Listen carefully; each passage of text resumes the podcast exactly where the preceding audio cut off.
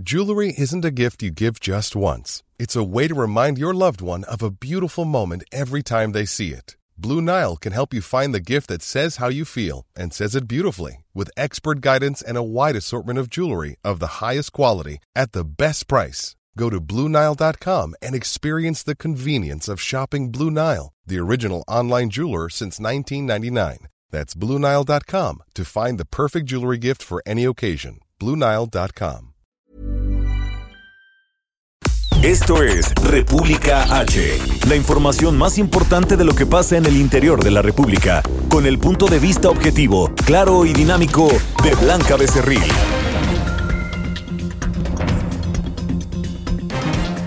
Hola, muy buenas tardes, ¿cómo están ustedes? Hoy es lunes 17 de agosto de este año 2020, yo soy Blanca Becerril, esto es República H y yo le invito por supuesto a que se quede conmigo que en los próximos minutos le voy a dar toda la información más importante generada hasta el momento de lo que ha ocurrido en las últimas horas y por supuesto este fin de semana en el territorio nacional con los asuntos del coronavirus, también con asuntos en materia de seguridad y otros tantos que le iré informando a lo largo de este espacio. También pues evidentemente dar un agradecimiento de todo corazón a Isaías Robles, quien me estuvo cubriendo pues eh, tres días de la semana pasada. En verdad, muchísimas gracias Isaías por eh, pues estar a cargo de República H, mientras pues yo me desconectaba unos, unos días de eh, pues de todos, de todo de todo esto que nos ha traído la cuarentena y también el confinamiento, evidentemente pues también guardando todas las medidas en materia de seguridad pude eh, pues eh, estar en Quintana Roo, allá en Cancún y en verdad que les puedo decir que ese destino turístico en este momento está teniendo un eh, pues una eh, pues aplicación importante de todas las medidas en materia de seguridad desde que llegas al aeropuerto, bueno, desde que sales de aquí del aeropuerto internacional de la Ciudad de México, pues te checan la temperatura, te están eh, pues eh, haciendo varias preguntas en un cuestionario que te hacen incluso llenar por pues por internet que guardas en tu teléfono y o si no también pues de manera manual. Y en verdad que yo les puedo decir que en los lugares donde estuvimos allá en Quintana Roo, en dos hoteles y, en, en un par de restaurantes, guardaron todas las medidas en materia de seguridad para evitar la propagación del coronavirus. Esto es evidentemente estos tapetitos ya muy famosos que se han convertido en esta en esta cuarentena donde pues se sanitizan tus zapatos, también te toman la temperatura cada vez que entras a un hotel, cada vez que entras a un restaurante o algún lugar público, te exigen también, por supuesto que uses esta mascarilla, este cubrebocas o si no la carilla o unos gogles, unos lentes también para protegerte del coronavirus y por supuesto puesto algo que sí debo decir es que sí se está guardando la sana distancia, que los hoteles, sobre todo allá en, en Quintana Roo, pues están a una capacidad máxima del 30%. Y hablando, por supuesto, también con los gerentes de estos dos hoteles donde estuvimos estos días eh, pasados, pues ellos nos decían que incluso pues tienen ellos un protocolo especial dentro de estos hoteles que marca el destino turístico, que marcan las autoridades en materia de sanidad, donde no se puede rebasar el 30% en ocupación hotelera y también este eh, asunto de la sana distancia se está guardando en los lugares eh, comunes. Algunos de estos hoteles pues ya tienen abiertas sus albercas, otros todavía no, pero si estás en una alberca, pues sí te piden que guardes eh, pues esta sana distancia de uno o dos eh, camastros entre una familia y otra también en las habitaciones. Están, por ejemplo, en un piso cinco o seis habitaciones ocupadas, no más de esto. Y también algo importante es que están sanitizando pues tus habitaciones.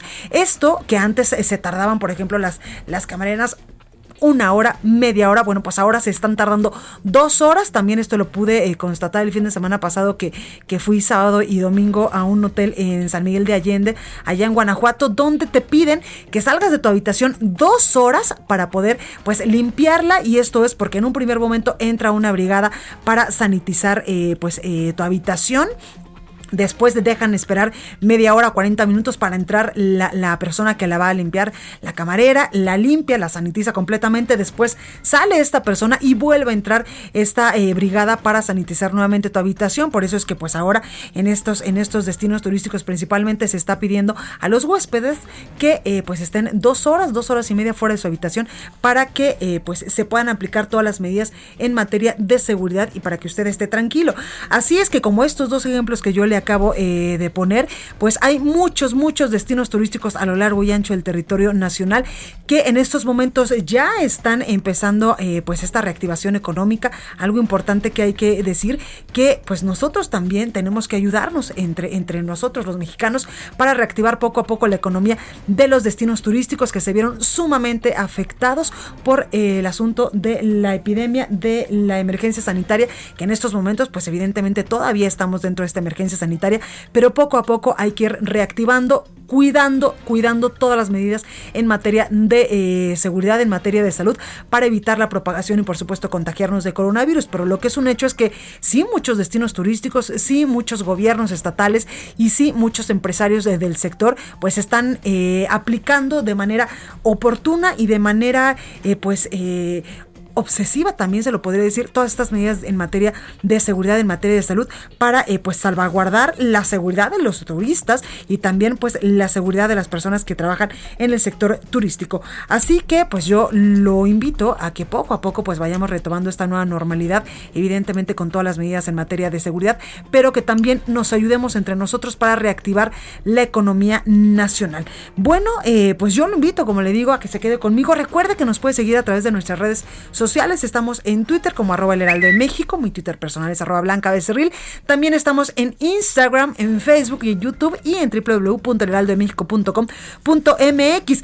Y hoy lunes 17 de agosto, pues estamos muy contentos, por supuesto, en esta casa editorial, en el Heraldo Media Group, porque el Heraldo de Radio, gracias a ustedes, a que nos escuchan y gracias a que pues eh, están al pie del cañón con nosotros, pues ampliamos nuestras radiodifusoras, ampliamos eh, los lugares en la República Mexicana donde ya nos escuchamos Gracias, mi Javi. Y es que a partir de hoy, lunes 17 de agosto, pues iniciamos ya transmisiones en una nueva estación allá en La Laguna, ubicada en Gómez Palacio, en Durango, que cubre pues varios municipios, entre, entre ellos Torreón, está también Viesca, San Pedro, Francisco y Madero, también está Matamoros, Durango, por supuesto, Gómez eh, Palacio, Lerdo y Tlahualilo. Así que, pues esta estación que estamos operando 100% nosotros como el Heraldo Radio, nos estaremos escuchando allá en esta parte de La Laguna por el 104.3 de FM, el Heraldo Radio La Laguna.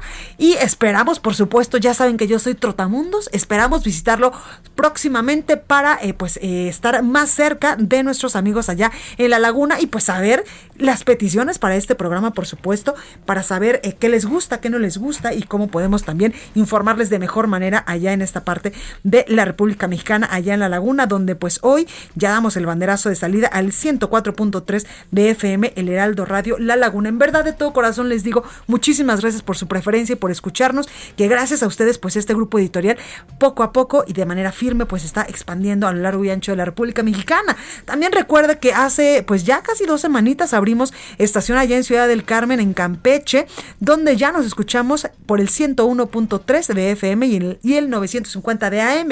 En Monterrey, Nuevo León, abrimos estación también el primero de mayo. Allá nos escuchamos por el 90.1 de FM aquí en la Ciudad de México 98.5, en Guadalajara, Jalisco, en la Perla Tapatía por el 100.3, en Tampico, Tamaulipas 92.5, también en Acapulco, Guerrero 92.1, en Villahermosa, Tabasco 106.3, en todo el Valle de México 540 de AM, también en Tijuana, Baja California nos escuchamos por el 1700 de AM y del otro lado de la frontera en McAllen y en Brownsville. Ahora sí, sin más, vamos a un resumen de noticias y comenzamos con toda la información. En resumen. La Oficina China de Propiedad Intelectual aprobó una patente para la vacuna contra el coronavirus que desarrolla el Instituto Científico Militar y la farmacéutica CanSino Biologics, la cual se encuentra en la fase de 3, en la fase 3 de estudios clínicos. Y esta mañana, por supuesto, el presidente de México, Andrés Manuel López Obrador, señaló que si en Rusia, China o en Estados Unidos se comprueba la eficacia de una vacuna contra el COVID-19, hablaría con sus homólogos de esos países para pedir que México tenga acceso a ella. Escuche. Yo hablaría personalmente con el presidente de China, con el presidente Putin, para que se tenga la vacuna. Y lo mismo en el caso de Estados Unidos, que tenemos muy buena relación con el presidente Trump. El secretario de Educación Pública, Esteban Moctezuma, eh, Esteban Moctezuma, perdón, dio a conocer el esquema de los horarios y los canales de televisión en los que se van a transmitir los contenidos del programa Aprende en Casa 2. En muchos lugares de la República se están uniendo diferentes empresas eh, y televisoras para fortalecer localmente las transmisiones y en esos casos ampliarán la posibilidad de horarios. Secretaría de Salud Federal informó que en México ya hay 522.162 casos confirmados de coronavirus y 56.757 eh, casos de personas que han perdido la vida.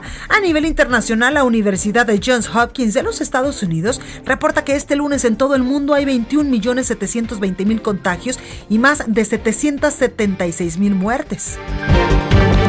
En Jalisco fue destituido el juez Jorge Luis Solís del Centro de Justicia para las Mujeres de Puerto Vallarta, ya que se negó a imputar por corrupción de menores al director de Recursos Humanos de la Policía Municipal, a Luis Alonso N., quien fue detenido con una niña desnuda en su automóvil. La Comisión Nacional del Agua informó que la tormenta tropical eh, Genevieve se convirtió en huracán categoría 1 en el Pacífico, lo que provocaría lluvias en Oaxaca, Guerrero, Michoacán, Colima y también en Jalisco. La nota del día. Bueno, y comenzamos con toda la información y vámonos directamente hasta Guadalajara, Jalisco, con mi compañera Mayeli Mariscal, porque precisamente eh, fue destituido el juez eh, Jorge Luis Solís Aranda luego de que se determinó que no vinculó al servidor público Luis Alonso N del Ayuntamiento de Puerto Vallarta, quien fue descubierto eh, pues eh, por un presunto abuso en contra de una menor, que era lo que yo le comentaba hace unos momentitos en el resumen. Mayeli, buenas tardes, ¿cómo estás? Hola, ¿qué tal Blanca? Muy buenas tardes, buenas tardes a todo el auditorio. Así es, eh, además hay otra información que se suma a todo este caso y es que la Unidad de Inteligencia Financiera anuncia que las cuentas bancarias justamente del ex servidor público eh, Luis Alonso N y también del juez de Puerto Vallarta Jorge Luis, ahora N, eh, separado de su, de su cargo, justamente como tú lo mencionas, sin goce de sueldo, y a quien el Consejo de la Judicatura también le inició una investigación luego de que no procedió eh, en el caso de este ex servidor público, pues ahora la Unidad de Inteligencia Financiera está eh, cancelando o bloqueando más bien sus cuentas bancarias, esto acusados de probables delitos de trata y abuso sexual de menores de edad y es que desde el pasado 26 de julio, policías municipales fue cuando localizaron a este ex servidor público que se encontraba justamente con la menor al interior de su vehículo y eh, pues lo remitieron ante la autoridad. Sin embargo, pues el juez el pasado 14 de agosto, al momento de tener que eh, pronunciarse pues sobre este caso, eh, pues emite unas lamentables declaraciones en donde dice que pues bueno que si la menor no sintió placer entonces no procede el delito. Y en estos momentos iba a decir una pues, mala palabra Mayeli pero me contengo pues se imagina cada que pasó el reporte de esta nota, pero en fin, este, y bueno, los colectivos ciertamente y la sociedad en general, imagínate, eh, no solo de Jalisco, sino ya ahora a nivel nacional, pues obviamente hay bastante indignación y todavía se espera eh, pues que se dé resolución y sobre todo eh, la justicia en contra de, este ex servidor y también ahora en contra de este juzgador. Ya veremos qué es lo que determinan las autoridades. Oye, Mayeli, pero en verdad, ¿en qué cabeza cabe todavía dar este tipo de declaraciones de este tipejo? Exactamente, eh, pues es lo que las activistas también han estado eh, levantando la voz. Justamente comentarte que el día de ayer se realizó una caravana en la cual en las calles de Puerto Vallarta pues circularon más de 100 vehículos justamente con consignas en contra de este juez, en contra de los dichos. Y es que eh, pues eh, obviamente lo que se pide es que no se revictimice tampoco a la niña y los hashtags que acompañaron esta caravana son las niñas no se tocan, las niñas no se violan, las niñas no se matan, no es placer, es violencia y Vallarta semáforo rojo. Oye, Mayeli, y precisamente sobre esto, Puerto Vallarta pues ya se ha convertido en un foco rojo, sobre todo en abuso infantil desde hace mucho tiempo, ¿verdad? Así es, desde hace ya eh, mucho tiempo es que se presume pues eh, que en este puerto al igual que en algunos otros del país, pero en esto específicamente, pues que sí existe una, una red o un importante, cuando menos, eh, permisidad por parte de las autoridades en este sentido de la trata, sobre todo de menores y en delitos de índole sexual. En verdad que ahorita pensando en, en, esta nota que nos estás dando, Mayeli, literal que la piel se me pone chinita, no me cabe en la cabeza este tipo de declaraciones de este tipo, pero sobre todo este tipo de acciones de gente que es, o sea, que está literalmente dedicada o debería estar dedicada al servicio público. Así es. Oye, ¿el gobernador se ha pronunciado al respecto? Por supuesto que sí, justamente el día de ayer, ya también a través de sus redes sociales, Enrique Alfaro Ramírez eh, dio a conocer, digamos, antes de que el propio Consejo de la Judicatura anunciara la destitución de este juez, el gobernador así lo hizo en sus redes sociales y por supuesto que también lamentó y acusó a este juez de estas declaraciones y dijo que este caso de inmoralidad pues no podía quedar impune. Pues ahí lo tenemos, Mayeli, muchísimas gracias por este reporte. Hasta luego, Blanca, buen día. Buen día. Y por supuesto que el caso del exfuncionario de Puerto Vallarta imputado por abuso sexual infantil es el reflejo de un problema añejo, como ya nos lo decía nuestra compañera Mayeli Mariscal, que no deja de crecer en ese destino turístico de Jalisco. Y es que el municipio ubicado en la región Costa Norte es un foco rojo en abuso sexual infantil y lo es en al menos desde hace seis años, según cifras de denuncias de la Fiscalía Estatal. Puerto Vallarta figura desde el año 2013 en el top 6 entre todos los municipios de Jalisco con mayor cantidad de denuncias por este delito y fuera de la zona metropolitana de Guadalajara es el más afectado por este crimen que atenta contra la niñez. Tan solo durante el primer semestre del año 2020, pues en el puerto suman 67 denuncias de abuso infantil, en promedio una cada tres días, solo debajo de Guadalajara, Zapopan, también Tlajomulco, Tlaquepaque y Tonalá. Con estas cifras, pues está, eh, eh, pues eh, Puerto Vallarta está por encima del Salto, también de Zapotlanejo e Ixtlahuacán de los Membrillos, los tres municipios considerados parte del área metropolitana de Guadalajara y de otros clave como Lago de Moreno y también Ocotlán. En verdad que es lamentable dar este tipo de información y más de un servidor público. Qué barbaridad. Bueno, vamos eh, con nuestro compañero José Ríos porque la Fiscalía del Estado de México cumplimentó una orden de aprehensión en contra del posible autor del asesinato del notario público Luis Miranda Cardoso. José, adelante con tu reporte. ¿Qué tal? Te saludo con gusto a ti y al auditorio que nos escucha por El Heraldo Radio. Y pues bueno, para informarte que la madrugada de este domingo, la Fiscalía del Estado de México cumplimentó una orden de aprehensión en contra del posible autor del asesinato del notario público Luis Miranda Cardoso, quien fue padre del ex titular de Sede Sol, Luis Miranda Nava. El sujeto fue identificado como Arturo N., quien la madrugada de ese domingo fue trasladado al centro penitenciario de Almoloya tan solo cinco días después del homicidio del también ex titular del Poder Judicial del Estado de México. De acuerdo con las indagatorias, el ahora detenido tenía conocimiento de las actividades del abogado, pues trabajó para él durante los últimos años, donde formó una cercanía de tal forma que incluso lograba ingresar a su domicilio en la ciudad de Toluca. La hipótesis de que el homicidio del ex magistrado se debió a un robo a casa habitación se fortaleció tras diversos indicios recabados por agentes de la fiscalía días después de su asesinato. La corporación detalló que, pues bueno, hasta el momento continúa con el desarrollo de diversas diligencias en esa indagatoria para identificar, localizar y detener a otros probables partícipes de estos hechos.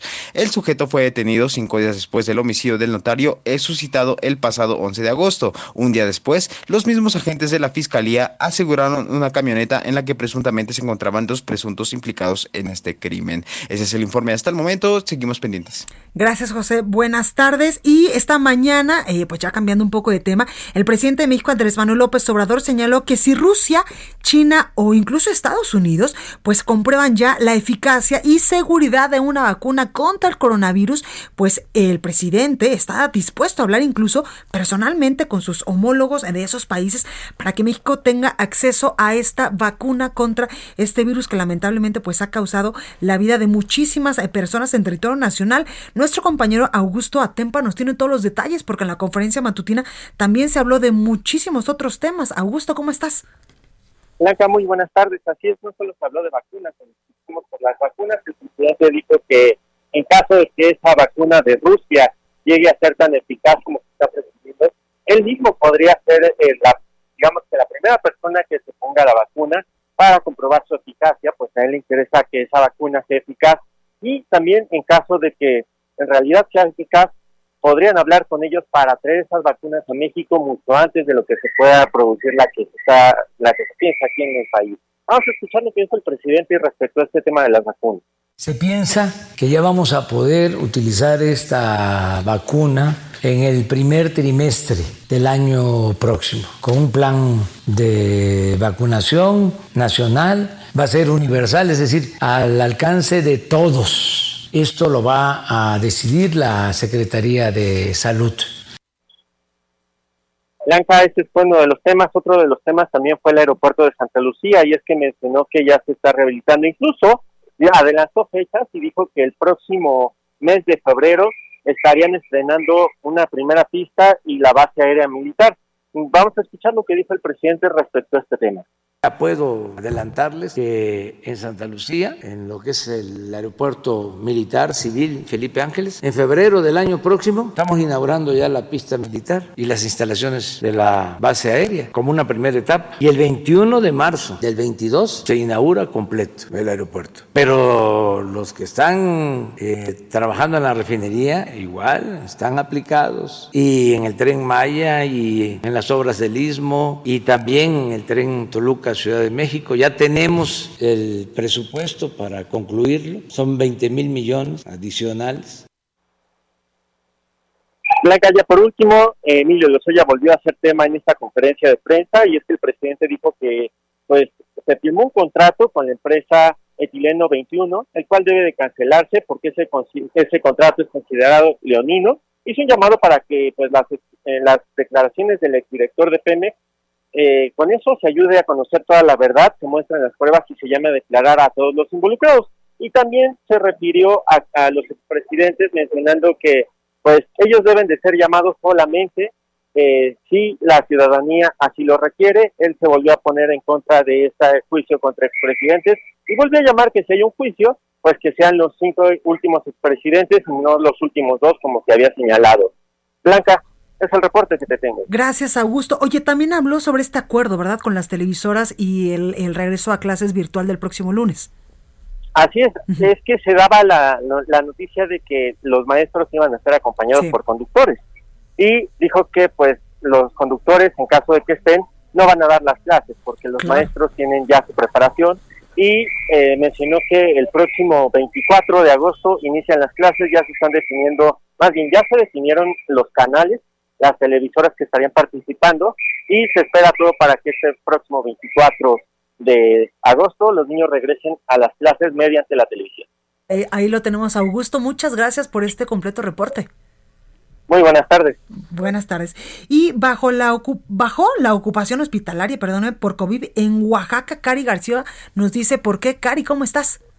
Gracias, Blanca. Muy bien. Efectivamente, comentarte que el gobernador Alejandro Murat Hinojosa aseguró que la ocupación de camas de hospitalización disminuyó gracias al reto 40 días por Oaxaca, que consiste en utilizar correctamente el cubrebocas ante la pandemia de la COVID-19.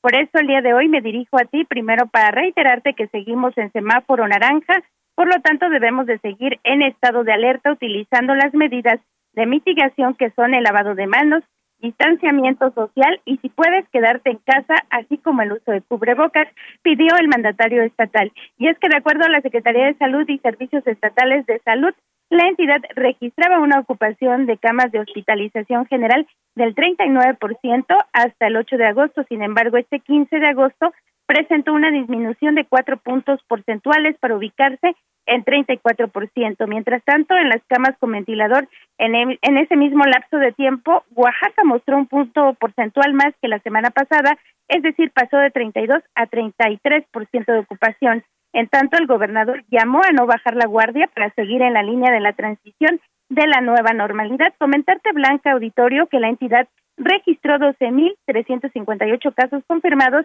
y hasta el momento pues se han contabilizado desafortunadamente 1.145 defunciones.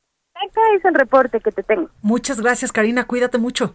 Gracias, buenas tardes. Gracias. Bueno, y ya está con nosotros nuestra compañera Itzel González con el sacapuntas de este lunes. Esto es República H. Yo soy Blanca Becerril. No se vaya que yo vuelvo con más información. Sacapuntas. Saltó el primer hijo desobediente de la 4T ante el semáforo epidemiológico que impone el subsecretario de Salud, Hugo López Gatel. El gobernador de Tabasco, Adán Augusto López, decidió ignorar el color naranja donde el doctor colocó a la entidad. El mandatario mantiene el rojo durante todo agosto porque dice, no podemos cantar victoria. Nos cuentan que el subsecretario de Gobernación Ricardo Peralta se pronunció por una encuesta abierta a la población para conocer al próximo dirigente de Morena. Durante una reunión con diputados federales para definir los temas de la agenda legislativa, expresó su postura, pero aclaró que el gobierno no se va a involucrar.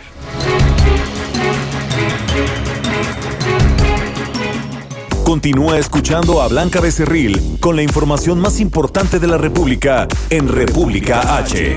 Regresamos. Estamos de regreso con la información más importante de la República en República H con Blanca Becerril, transmitiendo en Heraldo Radio. En resumen. De acuerdo al reporte, clérigos y religiosos fallecidos en México por afectaciones de COVID-19 del Centro Católico Multimediale continúa en aumento el número de religiosos de la Iglesia Católica Mexicana fallecidos por coronavirus, alcanzando ya hasta el pasado 15 de agosto 81 defunciones. Personal médico del Hospital Carlos Canseco de Tampico se manifestaron afuera de las instalaciones exigiendo que la Secretaría de Salud de Tamaulipas respete sus licencias a los trabajadores que están en riesgo de morir por un contagio de coronavirus. La Secretaría de Seguridad de Ciudad Juárez, esto en Chihuahua, informó este domingo que en 24 horas se suspendieron dos fiestas y se aseguraron a 77 personas, 66 de ellas menores de edad. El gobernador de San Luis Potosí, Juan Manuel Carreras, dio el banderazo de salida de las últimas etapas de distribución de 4, de 4 millones de libros de texto gratuito en toda la entidad. En Puebla, el líder del grupo delictivo de Los Campos y su hermano, presuntamente dedicados al robo a transportistas y eh, narcomenudeo en la región de Tepeaca, fueron eh, capturados en Acajete por agentes de la Policía Estatal en posesión de aparentemente droga. Para estar prevenidos durante la presente temporada de huracanes, el gobernador Carlos Joaquín González instruyó avanzar en la planeación y organización de refugios y albergues y en la dotación de equipos para el personal de primera respuesta, esto en Quintana Roo. Entrevista.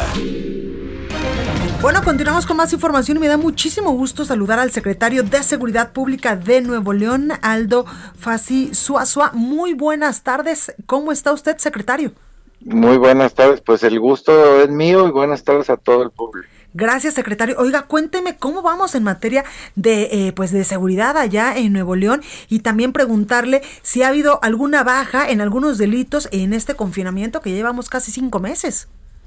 Sí, bueno, en general el, grave problema de Nuevo León es el homicidio. Temas de crimen organizado, pues no estamos ajenos a lo que sucede en todo el país. Eh, no, no, y, lo digo así como es. Para mí es un tema muy delicado y muy grave, aunque en lo nacional no se refleje, porque estamos en el lugar 17. Pero para nosotros es sin duda el, problema principal. Claro. Y el otro, que es muy derivado de la pandemia, pues nos ha subido lamentablemente mucho el problema de violencia familiar. Claro. Eh, incluyendo delitos sexuales en casa. Ese es un asunto muy, muy delicado. Son Bueno, todos los delitos son comportamientos sociales, ¿no? Claro. Pero este de violencia de familiar, que todos sabemos que la mayor parte es violencia de género, pues es, es eh, pues doloroso, doloroso porque pues eh, la inmensa mayoría de los mexicanos no somos así con las mujeres, ¿no? Por supuesto. Oiga, eh, secretario, ¿y en este confinamiento se aplicó una estrategia diferente para pues evitar este tipo de, de, delitos allá en Nuevo León? Sí, es que en realidad aprovechamos la pandemia para bien. En, el momento que nos ponen a, aproximarnos más, a la sociedad para eh, pues dirigir las medidas preventivas de, contagios, pues en el mismo tiempo aprovechamos para cuidar más las casas, los comercios, las personas, y nos han bajado todos los delitos, menos los dos que dije. Todos los demás han, han, bajado. ¿Qué, delitos han bajado, secretario?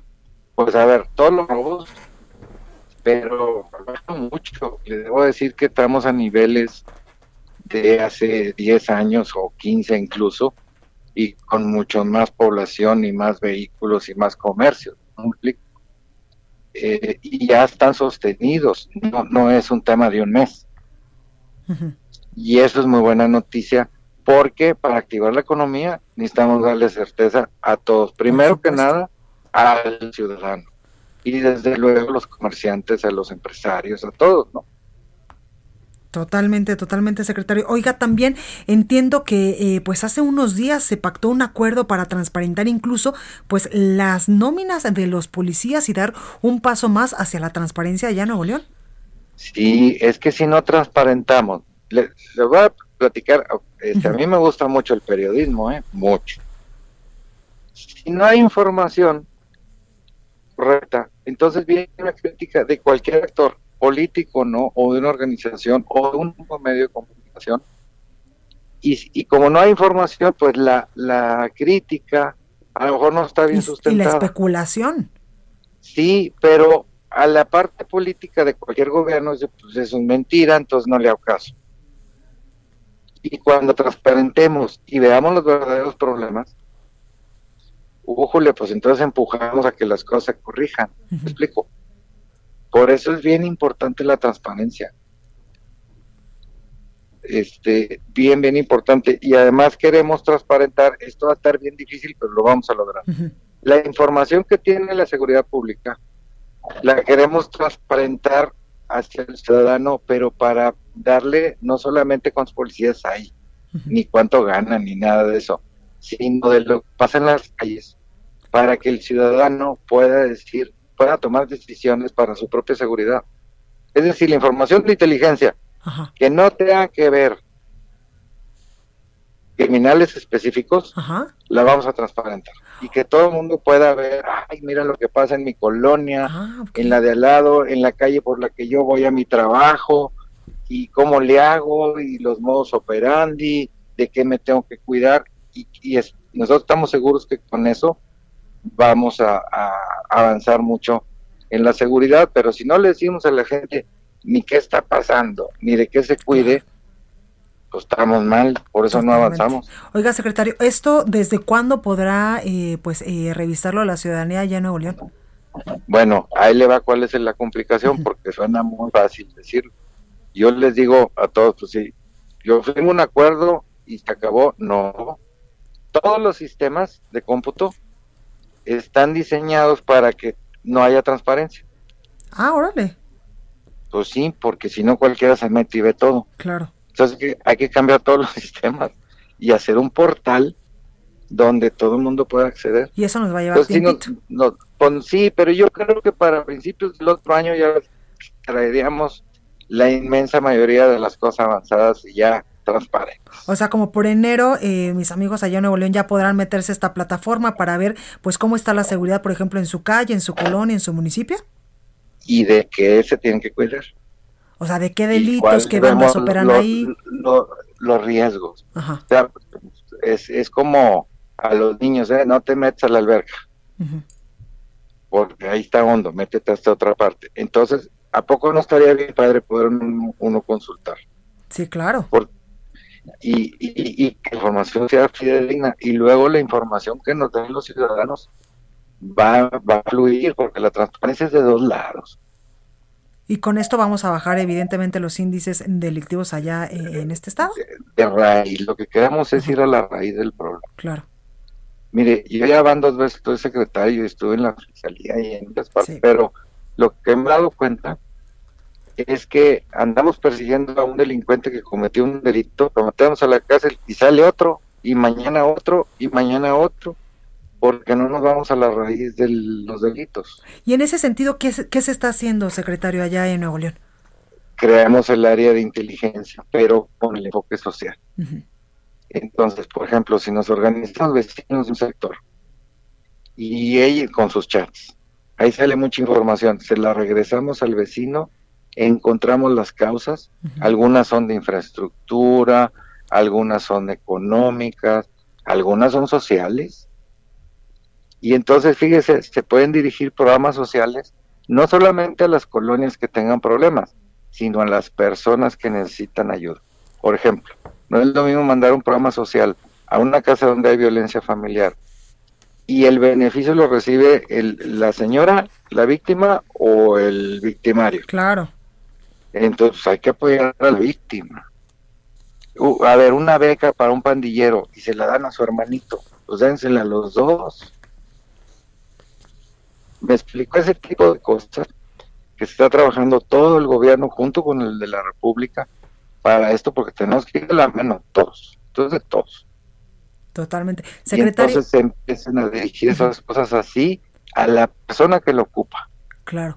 Oiga, secretario, ¿hay acompañamiento también? Eh, ¿Hay eh, pues acercamiento con eh, pues su homólogo del otro lado de la frontera para, para evitar eh, pues que la delincuencia siga aumentando, sobre todo allá en Nuevo León?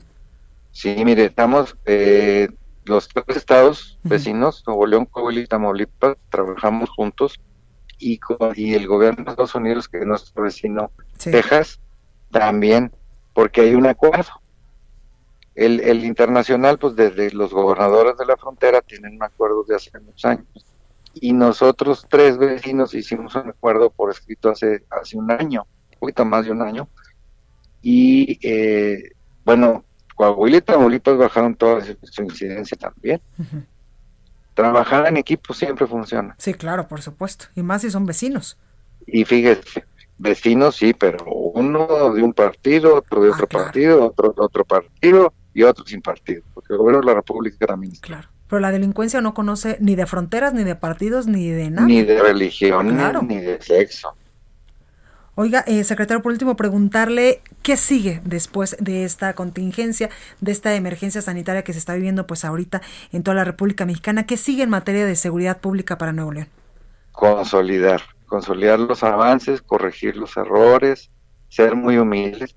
Fíjese que la gente anda bien, con toda la razón del mundo, está en riesgo la salud, está en riesgo el trabajo, la economía y la seguridad. Claro, porque ahora mucha gente que se quedó lamentablemente sin empleo, pues la única forma, y hay que decirlo, de, de, de allegarse de unos pesitos, pues lamentablemente va a ser delinquir. Y esto va a incrementar los índices de delincuencia. Bueno, pero si, si la economía se fortalece, no. Ah, no, claro. Aquí no aumentar, aquí les digo una cosa, aquí en Nuevo León, a lo mejor van a sonar muy pedante, pero la verdad, aquí no roban para comer, ni roban para pagar la escuela, roban para hacer cosas peores cosas malas. Entonces, este, todavía con este tropiezo, pero siguen, seguimos teniendo una solidez económica. Ya tenemos casi 100 mil desempleados, ¿eh? entre los la pobreza extrema que existía, que era muy poca, y los desempleados ya son casi 100 Y al revés, los delitos patrimoniales los roban para abajo. Eso es un comportamiento social que mi respeto es para toda la gente de Nuevo León. Claro. Eso no lo ha hecho la policía, ¿eh? Solo es la gente. Sí, totalmente. Y hay que, nosotros tenemos que estar con ellos y ayudarlos. Eso es donde tenemos que ser muy sensibles, porque la policía tiene que entender, todas las policías tenemos que entender que el ciudadano es el que nos tiene la culpa y anda de mal humor porque está en riesgo todos. Totalmente. Pues ahí lo tenemos, secretario de Seguridad Pública de Nuevo León, Aldo Fasi Suazua. Muchísimas gracias por esta comunicación. y allá como por enero ya lo andaremos molestando para que nos dé pues los avances de esta aplicación donde todos los ciudadanos pues podrán eh, tener una radiografía de cómo está su colonia, su calle, su municipio para que pues todos nos cuidemos.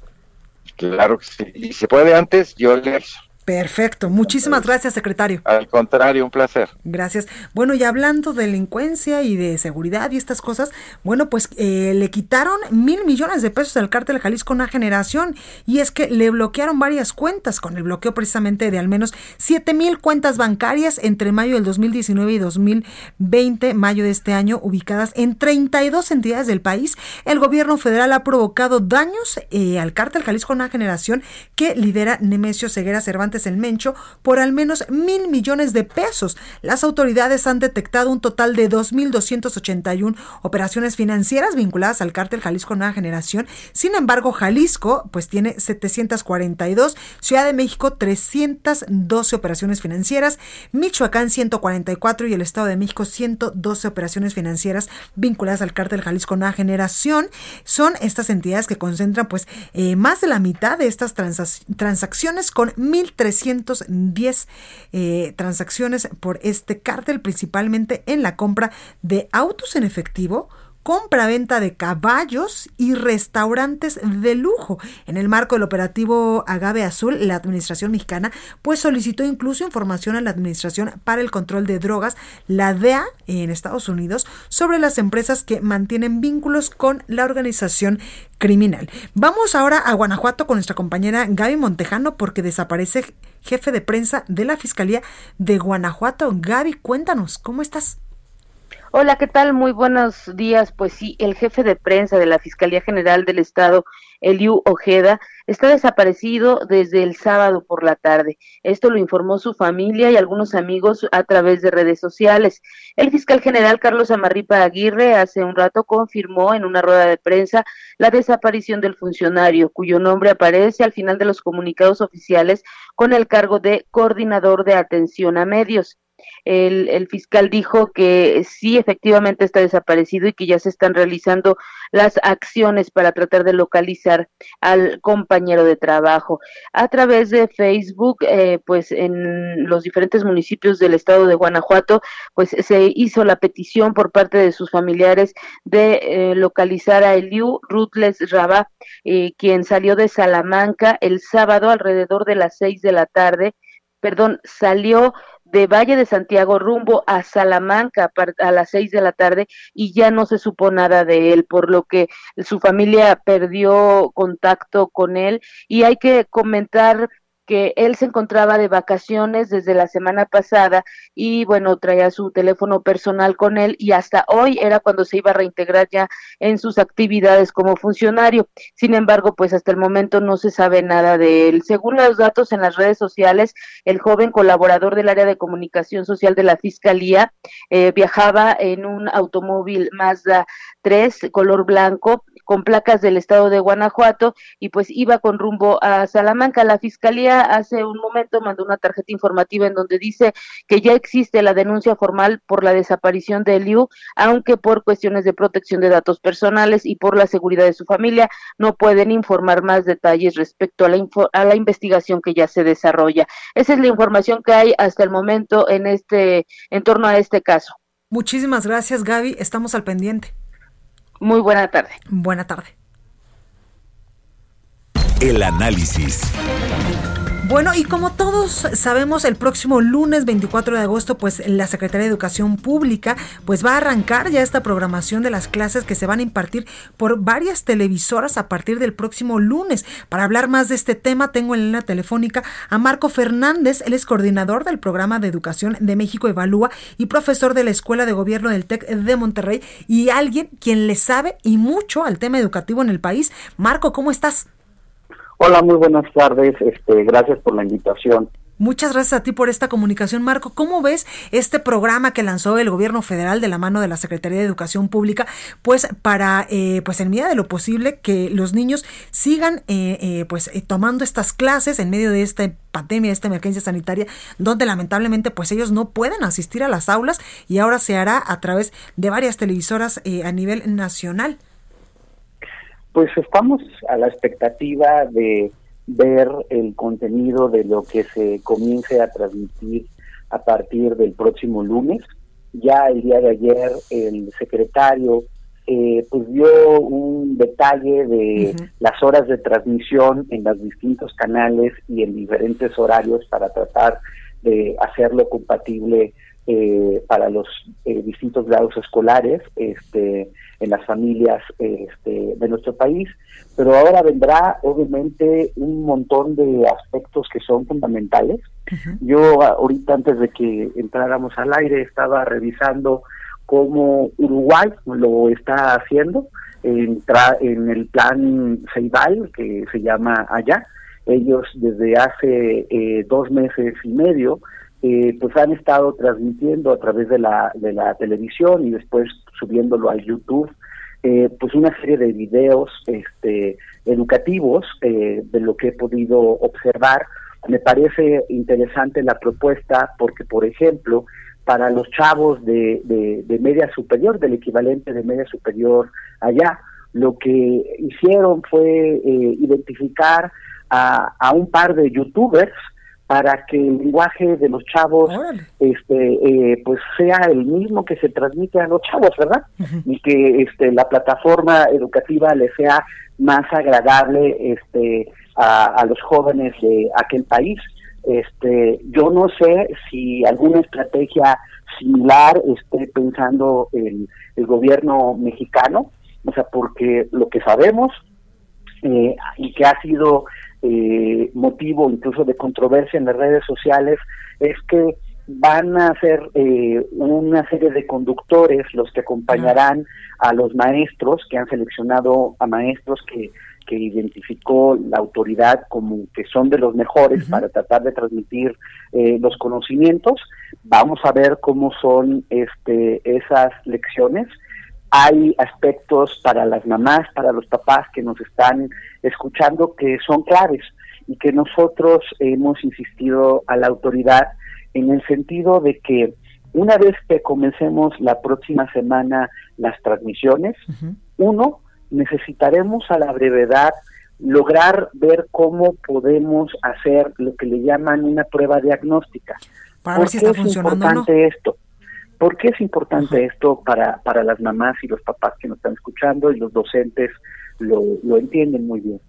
Sabemos que del ciclo escolar anterior, eh, pues lamentablemente no se pudieron cubrir todos los aprendizajes que se pensaban se iban a cubrir, dadas las circunstancias extraordinarias, y que además pues se atravesaron, se atravesaron unas semanas de receso, lo cual implica pues el reto de saber los chicos que comienzan el ciclo escolar, dónde comienzan, en qué, en qué, en qué eh, nivel de conocimiento tienen.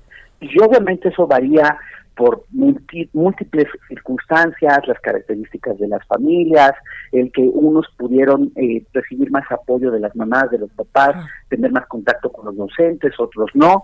Entonces, uno necesita, a pesar de que va a estar a la distancia, encontrar la manera de cómo los docentes tendrán contacto con sus alumnos para poder ver cómo la autoridad, hasta ahorita no nos ha dicho qué piensa hacer al respecto, se hace esta evaluación, porque sí es muy importante para entonces desarrollar la ruta del aprendizaje del ciclo escolar 2021.